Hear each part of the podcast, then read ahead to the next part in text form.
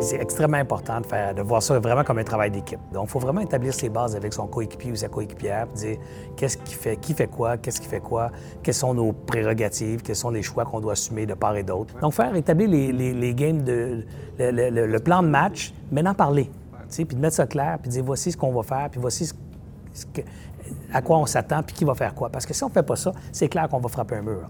Alors, il faut faire un bon split, je dirais. Il faut voir ça comme un travail d'équipe puis être euh, des adultes responsables dire voici les options, j'ai choisi ça, ça te tente dessus, ça te tente pas, ben, peut-être que le meilleur chemin, ça va être de se trouver une job puis de mettre ce projet-là ailleurs parce que votre priorité aurait été de, de prioriser la famille puis d'avoir un 9 à 5 plus régulier puis d'être capable d'aller chercher le bébé le soir puis de l'amener à la maison puis que vous soyez toutes les deux là parce que c'est un projet que vous voulez faire ensemble sur une base euh, temps plein. Euh, tu comprends?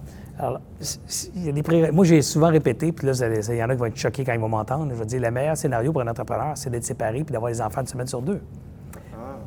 Mais ça se planifie pas, ça.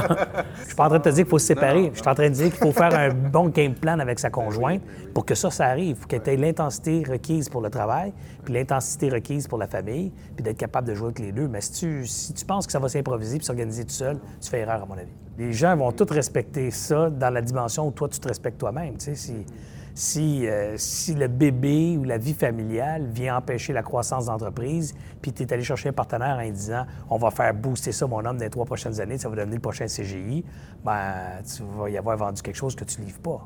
T'sais, fait qu'il faut, faut, être cohérent. Écoute, moi, j'ai ma famille, c'est important. Je, voici mes, mon plan de croissance pour les trois, cinq prochaines années. Et celui-ci tient compte de ma disponibilité familiale. J'ai un kid, j'en veux un deuxième. Donc, mon plan, tient compte du fait que je ne veux pas déménager à Paris, je ne veux pas aller vivre à Toronto, je dois vivre à Montréal et je veux m'emparer d'une portion du marché de Montréal de temps. Euh, je suis capable de faire ça dans des dimensions où j'ai la disponibilité de m'occuper de ma famille, ma conjointe, puis ma carrière. Alors, il n'y a pas de mauvais plan. Il y a un bon plan, mais un plan authentique qui est basé sur une réalité que tu es capable d'assumer. Les investisseurs, les partners, ce qu'ils veulent, c'est la franchise, ils veulent la transparence, l'intégrité, le respect. Quand ça, c'est ça à table, après, s'ils décident d'embarquer dans des conditions comme ça, ils peuvent pas te blâmer après. Puis s'ils veulent pas embarquer, tu peux pas les blâmer non plus. Ils cherchent autre chose. Tu n'as juste pas trouvé le bon partenaire, le bon investisseur pour le projet que tu as, as envie de mettre sur pied.